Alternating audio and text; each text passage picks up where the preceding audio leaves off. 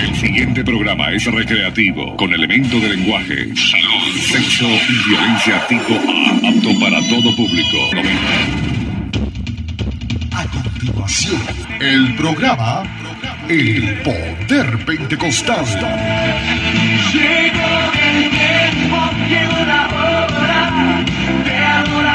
Es el espacio informativo de la Iglesia Pentecostal Camino al Cielo, conducido por los pastores Agapito Aponte y Peggy Aponte.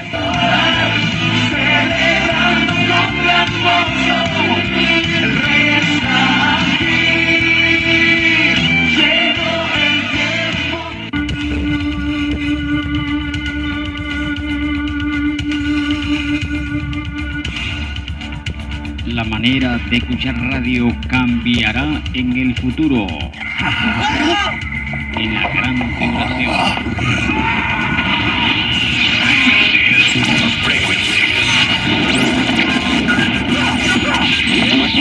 Solo se escucharán gritos.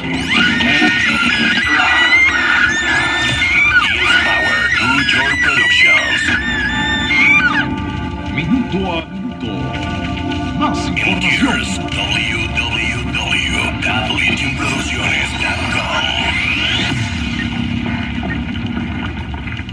Terremotos en toda la tierra.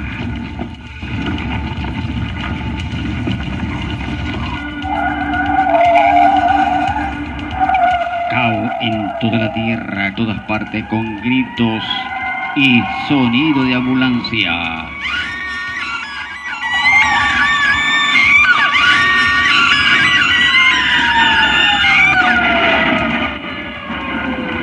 Te invito a escuchar el programa de Radio Plenitud. El noticiero en la gran tribulación, revelaciones del apóstol Juan en el libro del Apocalipsis, aquí en Radio Plenitud. Minuto a minuto. Más información.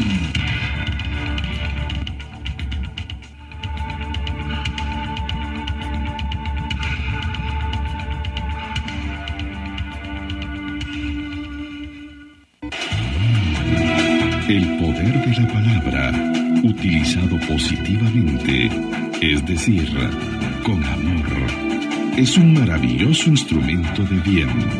Por eso, con el firme deseo de orientar con principios cristianos, compartimos el poder de la palabra de Dios, temas que otros callan, con su consejero familiar.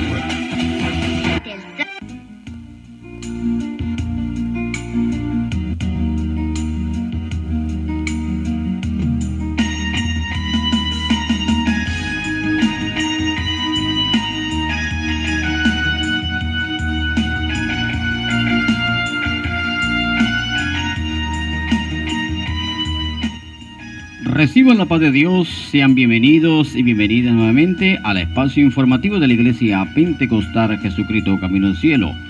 Quien les saluda, su hermano Cristo, el pastor Agapito Aponte.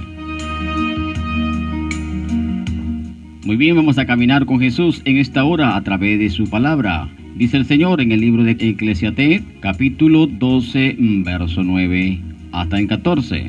Y cuanto más sabio fue el predicador, tanto más enseñó sabiduría al pueblo, e hizo escuchar e hizo escudriñar, y compuso muchos proverbios. Procuró el predicador hallar palabras agradables y escribir rectamente palabra de verdad. Las palabras de los sabios son como aguijones, y como esclavo hincado son los maestros de las congregaciones dada por un pastor. Ahora, hijo mío, amad esto, sé amonestado. No hay fin de hacer muchos libros y el mucho estudio es fatiga de la carne. El fin de todo discurso oído es este. Teme a Dios y guarda sus mandamientos, porque esto es todo del hombre. Porque Dios traerá toda obra a juicio, justamente con todas cosas encubiertas, sea buena o sea mala.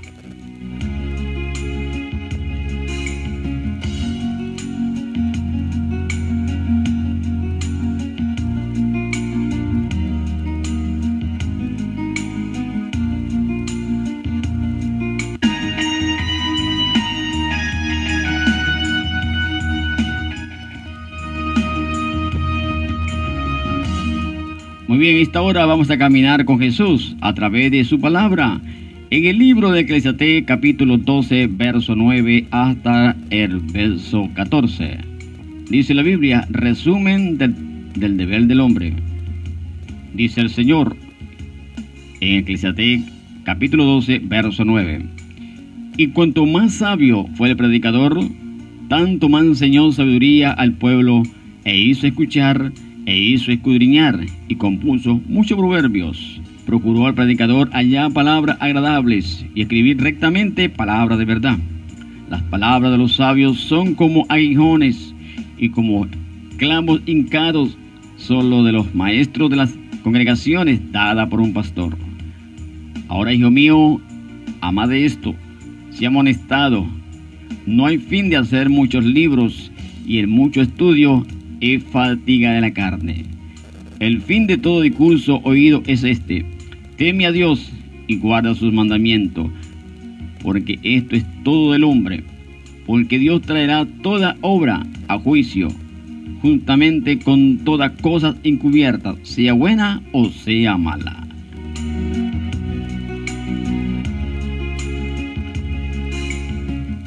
Muy bien, estimada audiencia, hemos leído en el libro de Eclesiastés, capítulo 12, verso 9 hasta el 14.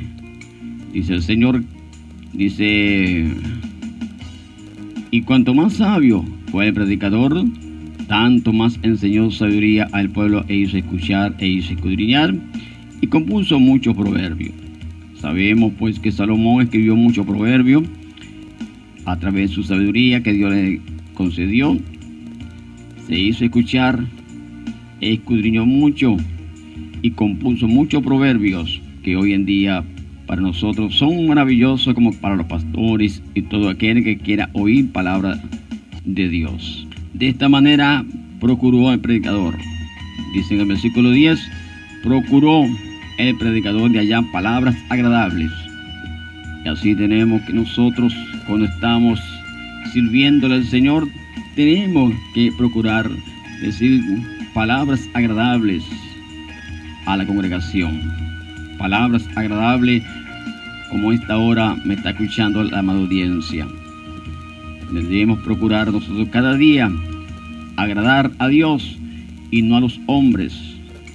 Y quiso escribir rectamente, dice, palabra de verdad, para que hoy nosotros no tengamos que estar confundidos dice en el versículo 11, las palabras de los sabios son como aguijones y como clavos hincados son de los maestros en las congregaciones dada por un pastor. Cuando nosotros predicamos en las congregaciones, algunas palabras son fuertes.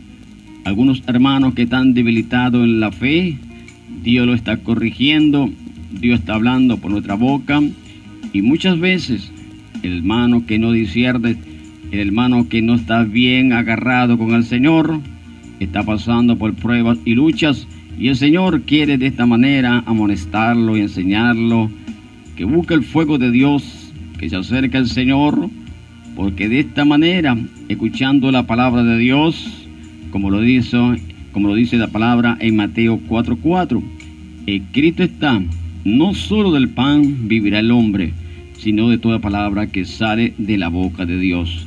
Este complemento para vivir está en dos formas para nosotros vivir, tanto aquí en la tierra como en la vida eterna.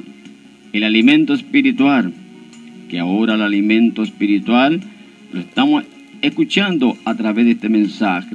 El alimento sólido como la comida, la carne, el pollo, la pasta, cuando Dios nos provee y estamos viviendo tiempos de escasez en nuestro país, ¿verdad? De Venezuela. Y es el momento ahora entonces escuchar la palabra de Dios para que nuestra alma sea pues alimentada a través de este mensaje. Entonces, los hermanos debilitados en la fe, dice el pastor, ahora me le dedicó a mí. El pastor ahora está dando para completar por las pruebas que estoy pasando, por la debilidad que tengo a mi alrededor. Ahora este mensaje es conmigo. El pastor conoce mis problemas y por eso ahora está hablando y me está amonestando de esta manera. Y a veces cuando el hermano no está bien agarrado y está pasando por esa prueba, entonces lo, toma para él y es como buscando un empujoncito para salirse de la iglesia. Solo está esperando que el pastor diga esto, diga aquello, para luego arrancar e irse para otra iglesia. Déjame decirte, audiencia, que nosotros, los pastores, tenemos la responsabilidad de amonestar. Tenemos la responsabilidad delante de Dios de agradar a Dios y corregir por medio de la palabra de Dios. Muchas veces, cuando estamos ya en el altar, tenemos el mensaje, la palabra abierta, donde vamos a predicar. Y ese día, cuando llegan los hermanos, a veces no sabemos quiénes van a la iglesia y quién, por supuesto, en ese momento sabemos quién está en la congregación. El mensaje es preparado eh, un día anterior o horas antes de ustedes llegar a la iglesia. No coincide, pues, no puede ser casual, o mejor dicho, no es casualidad que cuando uno predique en el altar y usted está presente y está siendo amonestado, no crea que es el pastor. Muchas veces ese Dios es Dios que quiere corregirte, es Dios que quiere amonestarte a través de su palabra. Ahora fíjese usted, dice eh, en el versículo 12, ahora hijo mío, a más de esto, sea amonestado no hay fin de hacer muchos libros. Y el mucho libro y el mucho estudio es fatiga de la carne. Claro que sí. Fíjese que aquí el predicador no está amonestando. Dice, ahora hijo mío, ama de esto, sea amonestado. Y él dice que el tiempo que le quedaba, pues, es su tiempo de vida. No hay fin de hacer muchos libros. Él escribió Eclesiastés escribió Proverbio y cuantos otros libros, pero ya en su hora final estaba reconociendo que lo que ahora está haciendo un resumen para transmitirlo a nosotros. Es fatiga de carne cuando nosotros escribimos tantos libros, estudiamos tantos para conocimiento intelectual, luego para transmitirlo nos da tiempo de decir todo lo que hemos escrito, todo lo que hemos practicado con el fin de enseñar a los demás. Pero él dice en un resumen en el versículo 13, yo con mi experiencia, dice el predicador, con toda la experiencia le transmito esto a todos ustedes. En el versículo 13 dice textualmente, el fin de todo discurso oído es este. Pongan atención, estimada audiencia del programa El Poder de la Liberación. El fin de todo discurso es este. El fin de todo discurso oído es este. Teme a Dios y guarda sus mandamientos, porque esto es todo del hombre. Es este resumen del hombre más sabio de la tierra, el hombre quien recibió sabiduría de parte de Dios, está recibiendo y dando pues de parte de Dios este consejo en resumen, el fin de toda predicación. Cuando alguien está en la congregación y no entiende el mensaje, está atento o llega tarde o llega a la mitad, entendió algo, él dice, el fin de todo discurso es este, el fin de toda predicación es este. Si no entendiste o entendiste, dice así, teme a Dios y guarda sus mandamientos. Ahora, ¿qué temer a Dios? ¿Te has preguntado alguna vez qué es el temor a Dios? Vemos aquí que en el libro de Proverbios 1.7 dice así, el principio de la sabiduría es el temor a Jehová. Estás entendiendo qué es el principio de la sabiduría. Y entre eso, ¿qué es lo que está haciendo aquí Salomón? Él está agradando a Dios. En el versículo 10 dice, procuró el predicador hallar palabras agradables y escribir rectamente palabra de verdad. Nosotros tenemos que agradar a Dios a través del mensaje sin añadir nada, agradando a Dios, transmitiendo esta verdad como Salomón nos está ofreciendo aquí a través de su discurso en la predicación. Teme a Dios y guarda sus mandamientos. Por supuesto, usted no va a estar aterrorizado. Usted va a hacer la voluntad de Dios. Existen dos voluntades, la perfecta y la permisiva. Muchas veces, cuando el hombre y la mujer están debilitados en la fe, toma atajos, toma decisiones y dice así, si Dios lo permitió, es porque fue la voluntad de Dios. Déjame decirte que la voluntad permisiva, Dios la permite, pero no está de acuerdo con la decisión que usted ha tomado. La voluntad perfecta es la que estamos en este instante transmitiéndola. La voluntad perfecta es aquella que está bajo sus mandamientos, lo que está escrito. No fornique, no robe, no adulteres, no hagas cosas desagradables a los ojos de Dios. Porque dice aquí en resumen, porque esto es todo del hombre, estimada audiencia.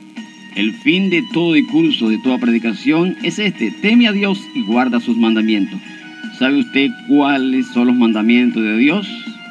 Dice el Señor que toda palabra de Dios es inspirada, porque fíjese usted, estimada audiencia.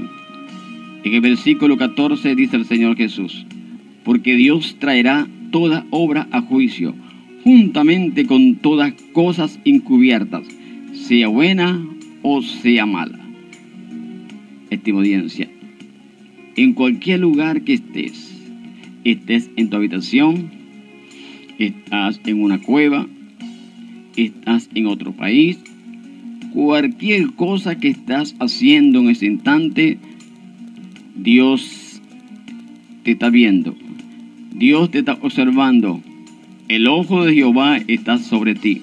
Y cuando hagas cosas buenas, cuando hagas cosas malas, una y la otra serán traídas.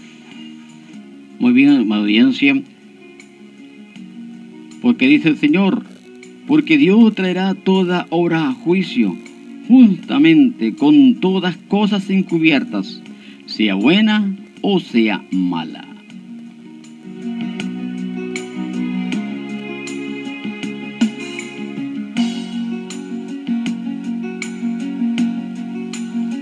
El versículo 9, 10 de Proverbio, capítulo 9, verso 10, es el principio de la sabiduría y el conocimiento del Altísimo es la inteligencia. ¿Usted quiere conocer cada vez a Dios? ¿Usted quiere cada día acercarse a Dios y conocer sus mandamientos? Eso es la inteligencia. ¿Usted quiere ser sabio? Busca el conocimiento de Dios. Busca entender a Dios a través de su mandamiento. ¿Usted quiere ser sabia o sabio? Busca el temor a Dios. Busca el conocimiento del Altísimo. Y de esta manera usted va a adquirir sabiduría e inteligencia a través del mandamiento divino de la palabra de Dios.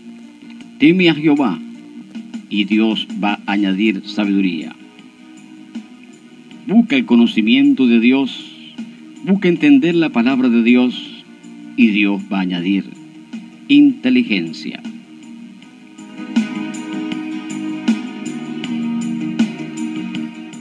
Muy bien, hemos leído en el libro de Eclesiastés, capítulo 12, verso 9 hasta el 14 caminando con Jesús a través de la palabra de Dios por aquí, por extrema 90.9 a través del espacio El Poder de la Liberación.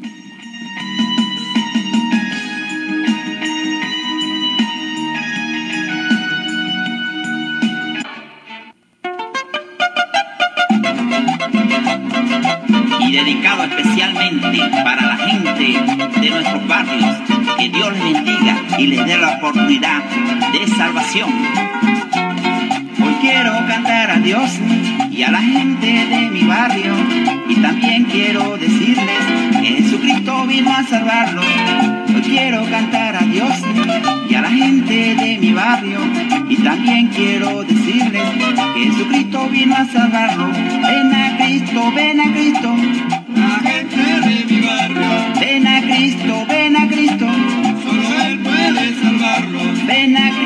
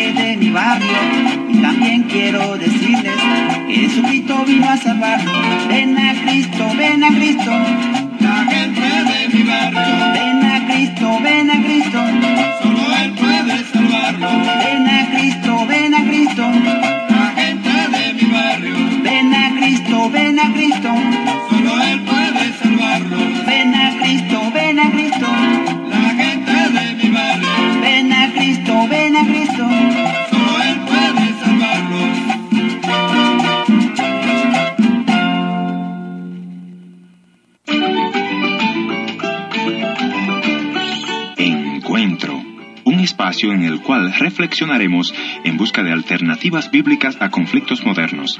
Y ya con ustedes, el pastor y consejero familiar, Ernesto Pinto. Muchos de los que promueven el aborto te lo plantean como una simple cirugía. Tal vez para ti sea el escape más fácil, pero no así para aquella criatura que llevas en tu vientre. Detente y dile que no a esa cultura de muerte.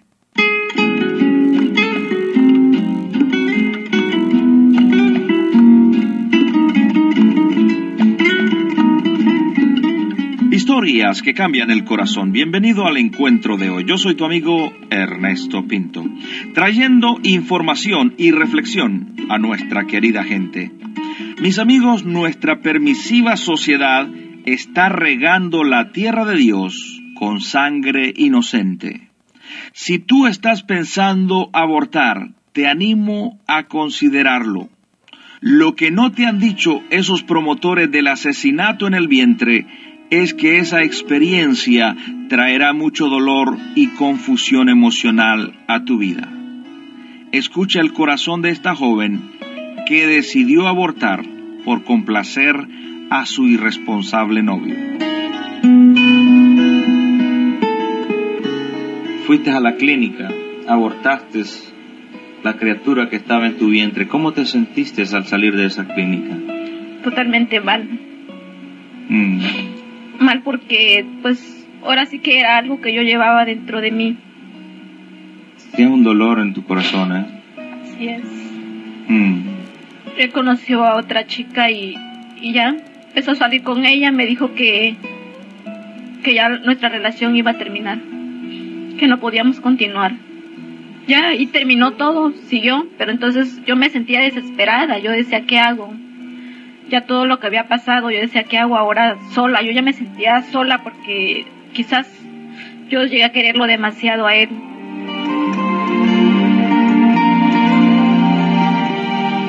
Nuestra amiga pensó que el aborto era la medicina para cambiar las apariencias y detener a su novio. Pero estaba equivocada. Cuando no hay amor, mis amigos, no hay responsabilidad, no hay respeto. Muchos de nuestros jóvenes están jugando a ser adultos y el sexo es solo un pasatiempo para ellos, sin importarles las consecuencias. Señorita, tú puedes hacerte respetar. Dile no al sexo fuera del matrimonio. Escucha lo que pasó con esta joven que no supo decir que no a su enamorado. Bueno, yo le voy a contar, yo llamé al muchacho y le conté, o sea, yo no me di cuenta en el momento que estaba en embarazo, sino que a los dos meses no me bajaba el periodo y yo estaba, y yo ya me sentía como más gordita. Entonces yo fui donde una doctora, le dije, "Ay, yo no sé qué me pasa, el periodo a mí no me baja, entonces me tomaron el análisis, dijo, no, lo que pasa es que usted está bien en embarazo. Entonces yo me puse a llorar.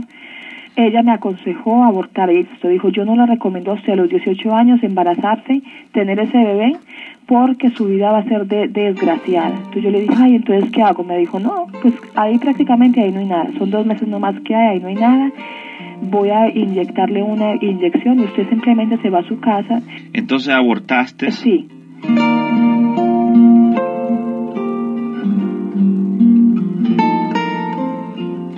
Muchos deciden por el aborto, por cubrir las apariencias.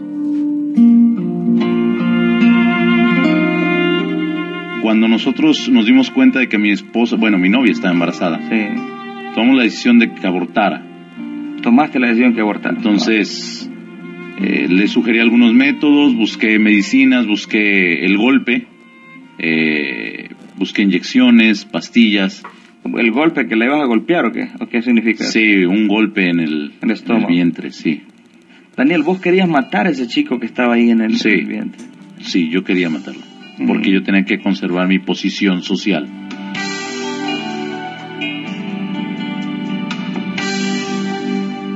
Y cuando te dijeron a vos que había nacido esa niña, ¿qué, qué pasó en tu corazón?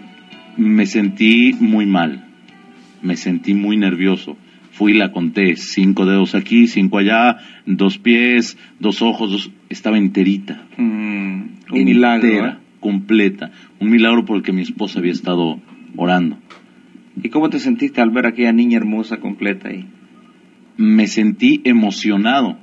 Es más, casi llegué a pensar que existía Dios. En ese punto, aunque yo iba a una iglesia, yo no tenía una relación con Dios. Y me costaba trabajo. Te cuesta trabajo como joven creer que, Sí. que Dios deberá ser real. Sí. Que puedes platicar con Él, que se interesa por ti. Eso te hizo pensar que Dios era real. Eso me hizo pensar que Dios podía existir. Porque pues mi esposa creía en eso. ¿Podés explicarnos las emociones que sentiste al ver a esa niña? Cuando la vi por primera vez, la vi como alguien lejano. No la aceptabas todavía. No, y no podía entenderme como padre. ¿sí? Así como no me podía entender ya cinco o seis meses después de casado como esposo. Claro. Yo tenía 21 años y yo no podía entender una hija, un matrimonio, un trabajo. Y ante eso, pues mi relación era muy fría con mi hija. ¿sí? Lloraba en la mañana y yo casi la estrangulaba. En la noche se despertaba y la maltrataba. Sí. Yo no quería tratar con ella.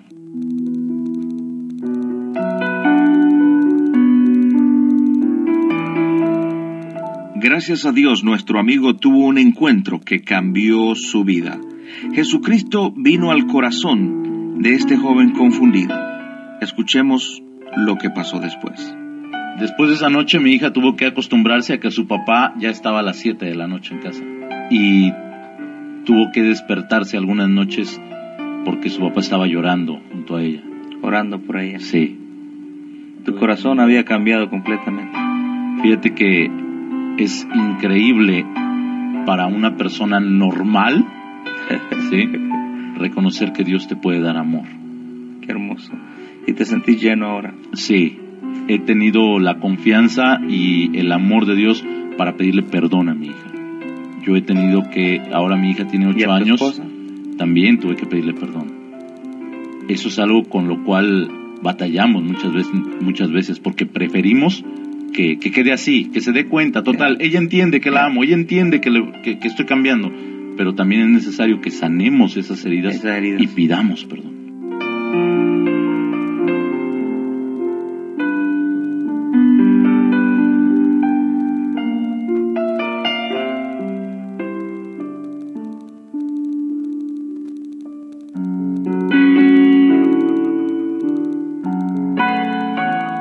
El hijo que nunca vio el sol. Mamita, quiero contarte que me siento muy contento, aunque hace apenas algunos días que me concebiste en tu barriguita. Realmente no sabría ni cómo decirte lo feliz, seguro y calientito que me siento aquí dentro de tu vientre. Estoy loco porque pasen estos ocho meses que me faltan, ya que quiero ver tu rostro, quiero ver el sol, quiero besarte, quiero jugar con tus manos. Mamá, te pregunto, ¿cómo me voy a llamar? ¿Qué tal si me nombras como mi papá? Pero al fin no importa cómo me llames, ser tu hijo es lo que me hace el niño más feliz del mundo.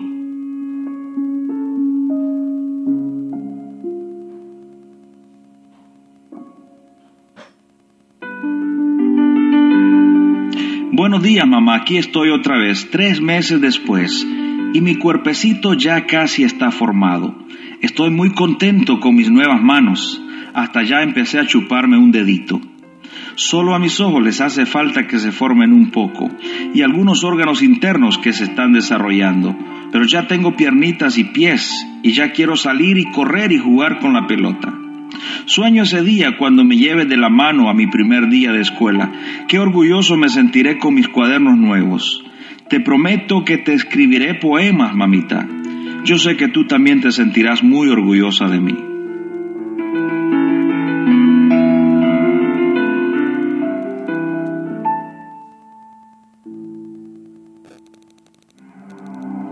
Mamita, ¿qué está pasando? Yo me siento muy feliz, pero tú solo pasas llorando. Cuéntame, para eso somos amigos. He notado que cuando tú y papá se encuentran, se gritan el uno al otro. Y ayer hasta te lastimó. Lo sé porque te golpeó el estómago. Yo sentí como que era a mí que me estaba castigando. Me dolió, mamá, pero ya lo perdoné. ¿Qué está pasando? Mamita, dime la verdad. ¿Qué te pasa? ¿Acaso soy yo el problema? ¿Es que ya no me quieren?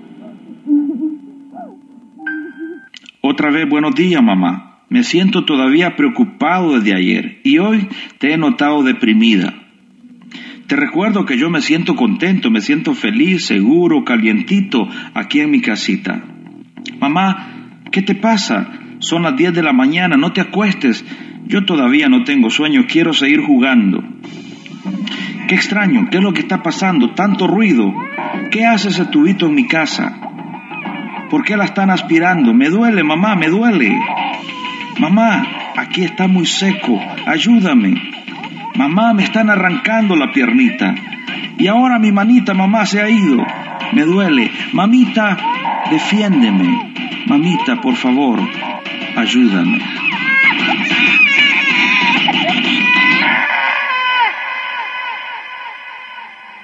Del Salmo 139, versículos 13 y 14.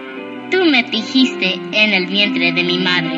Te alabo, porque formidables y maravillosas son tus obras.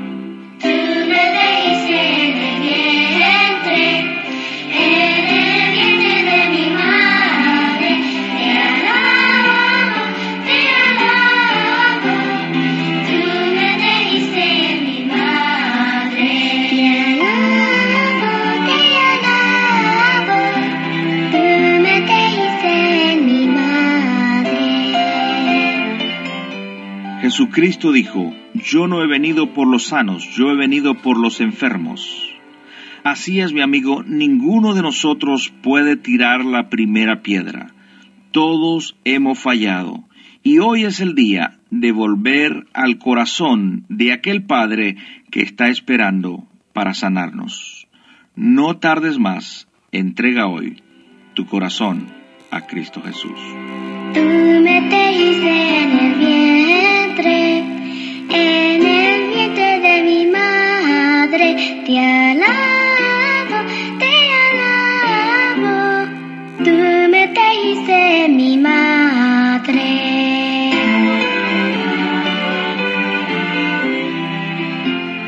Espero que hayas disfrutado el encuentro de hoy. Será hasta nuestro próximo encuentro. Yo soy tu amigo Ernesto Pinto recordándote que Dios te ama y yo también.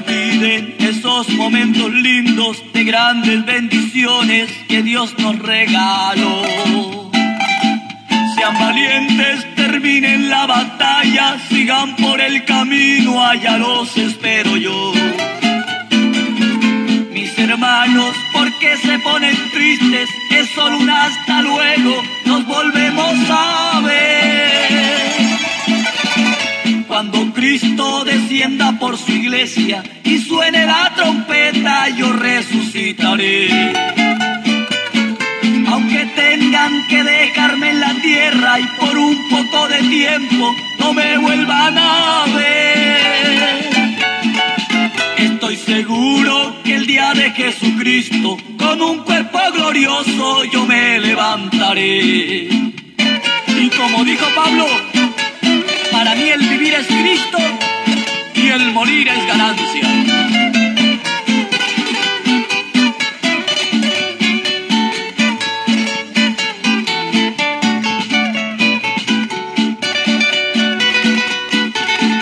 Que mi cuerpo lo lleven a la iglesia y canten las canciones que más cantaba yo.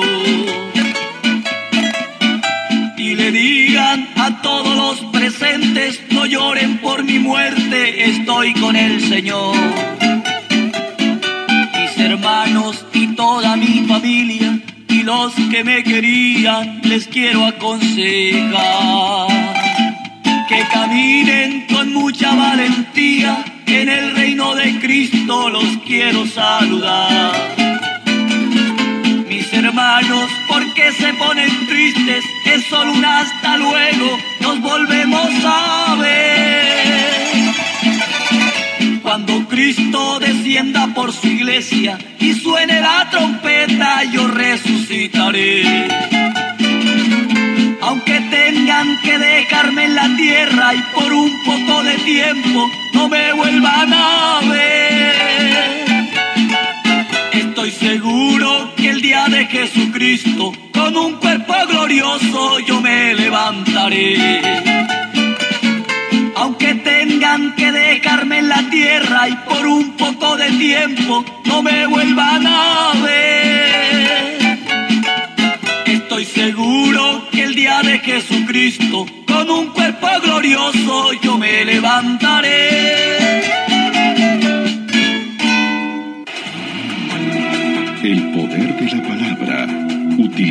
Positivamente, es decir, con amor, es un maravilloso instrumento de bien.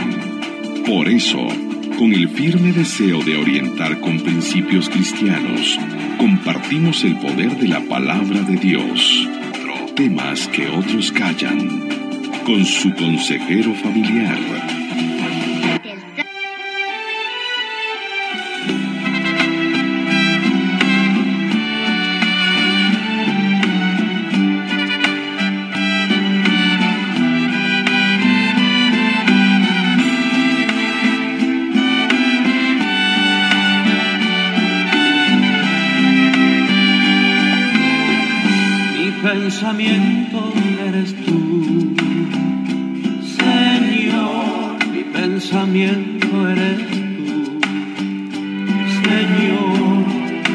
pensamiento eres tú, Señor, mi pensamiento eres tú.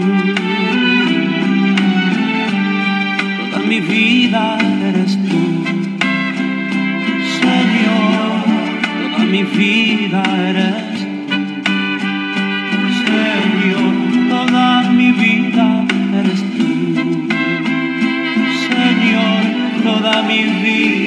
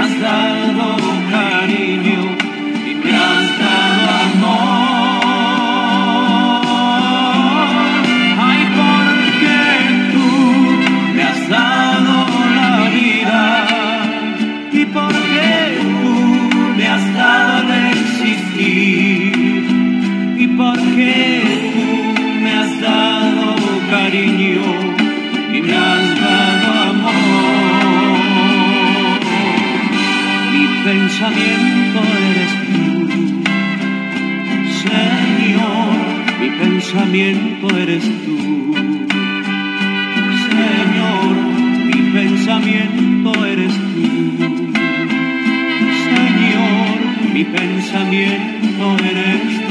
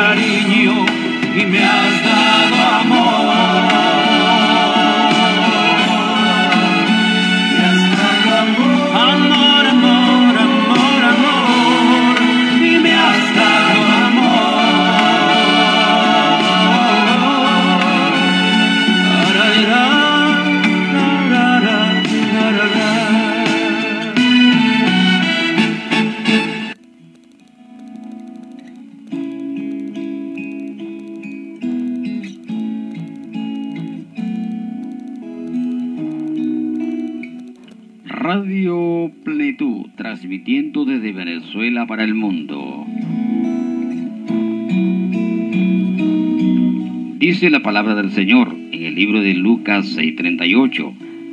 Das y se os dará. Medida buena y apretada, remecida, rebosando, darán en vuestro regazo. Porque con la misma medida con que midí, os volverán a medir.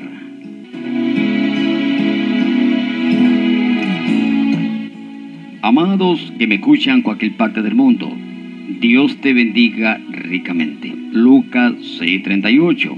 Y con esta palabra quiero decirte que Dios te está diciendo, existe una ley de la reciprocidad divina, donde usted da y Dios te da.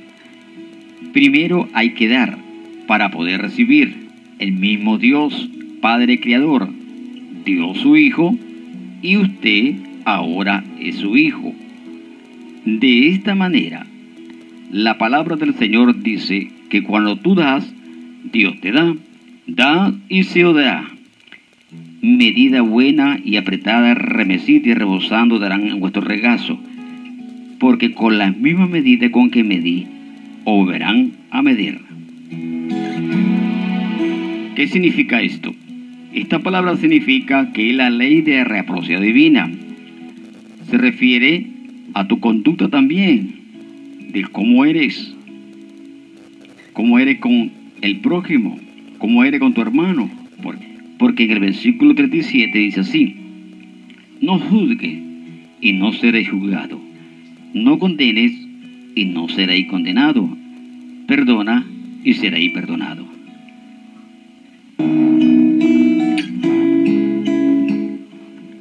Como les decía, esta es la ley de la reciprocidad divina. Con la medida que midas, serás medido.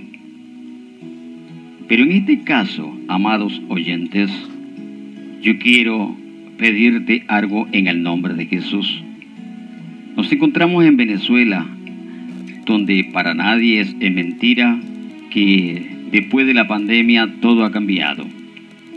Por adquisición de equipo y muchas otras cosas, para el emprendimiento de nuestra obra, nos encontramos un poco escaso para seguir adelante.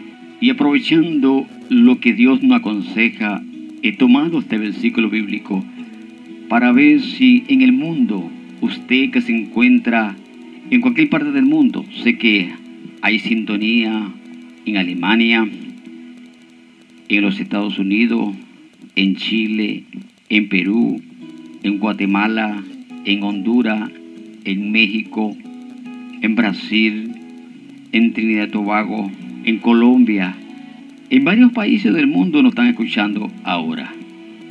Quizá usted ha dejado de diezmar o eres una persona diezmita Señor. Esta palabra también es para ti. Dice en el libro de Malaquía capítulo 3, verso 10, trae todos los diezmos al alfolí y hay alimento en mi casa. Y probame ahora en esto, dice Jehová de los ejércitos, si no abriré la ventana de los cielos y derramaré sobre vosotros bendición hasta que sobreabonde. En el versículo 8 de este mismo capítulo dice así, ¿robará el hombre a Dios? Es una pregunta. Y contesta, pues vosotros me habéis robado. Y dijiste, ¿en qué te hemos robado? En vuestros diezmos y ofrenda. En el verso 9 dice así, Maldito soy con maldición porque vosotros, nación toda, me habéis robado. Algunos dirán, pastor, pero eso es para la israelista. Eso ya está en el, en el Viejo Testamento. Bueno, acabamos de leer en Lucas 78. Das y se os dará. En general, y la ley de la reciprocidad divina. Jesús está confirmando así que es mejor dar que recibir. Y cuando usted da a Dios la décima parte de su ganancia, el 10% de lo que usted gana, de lo que usted recibe en una venta, su salario, Dios te va a honrar. Dios promete quitar toda maldición de nuestras vidas. ¿Y qué ganas con esto? Lo que estamos haciendo. Yo estoy haciendo de poca. Mi deseo mi corazón es tener una emisora local que abarque mucha manzana a nuestro alrededor, aquí en Barcelona, que llegue hasta Puerto La Cruz, más allá de Puerto La Cruz, Puerto Pírito. Lo que han vivido en Venezuela y conocen a Venezuela, sabe que esta es una parte oriental, a la orilla del mar. Hay muchas emisoras acá en Venezuela, pero comprar equipo es un alto costo y por eso yo quisiera darte en esta hora, si eres una persona dádiva, si eres una persona que te gusta ayudar a la obra de Dios, si lo hay. Es como en el caso de Chile. En el Chile hay una hermanita, Dios me la bendiga ricamente, envió una caja de Biblia para los hermanos aquí en Venezuela. Y sí que está cosechando. Y usted también va a cosechar. Quizá no puedes enviar Biblia, pero sí puedes enviar tu diezmo a través de un número de cuenta que te puedo dar para que pueda ayudarnos. Quizá no con tu diezmo o con una pequeña ofrenda. De poquito a poquito vamos reuniendo y podremos comprar los equipos para una emisora y llevar mensaje de salvación a todos los rincones de acá del oriente del país y fuera de Venezuela como lo estoy haciendo a través de este podcast. El número de cuenta aquí en Venezuela es 0102 0402 05 0 0 0 0 3 7 1 2 8 9 Esto es cuenta corriente del Banco de Venezuela. Mi número de cédula es 6 262 764 y mi número afiliado para el pago móvil, si alguien me está escuchando en Venezuela, es el 0414 198 2264.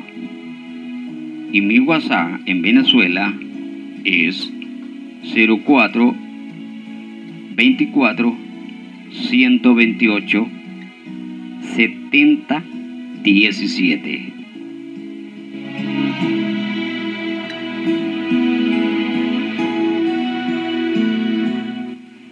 Puedes anexarme a tu WhatsApp, puedes notar este número y cualquier comunicación conmigo, entonces puedes hacerlo a través del 024 128 70 17.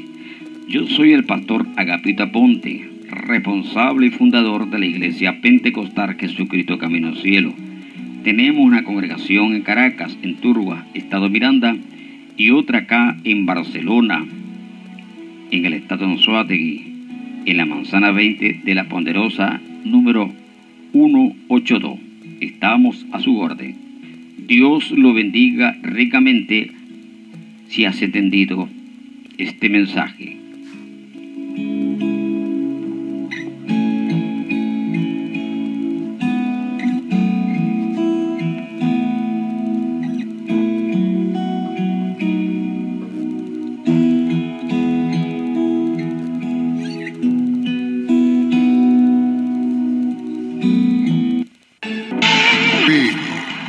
Ha ofrecido el programa El Poder Pentecostal.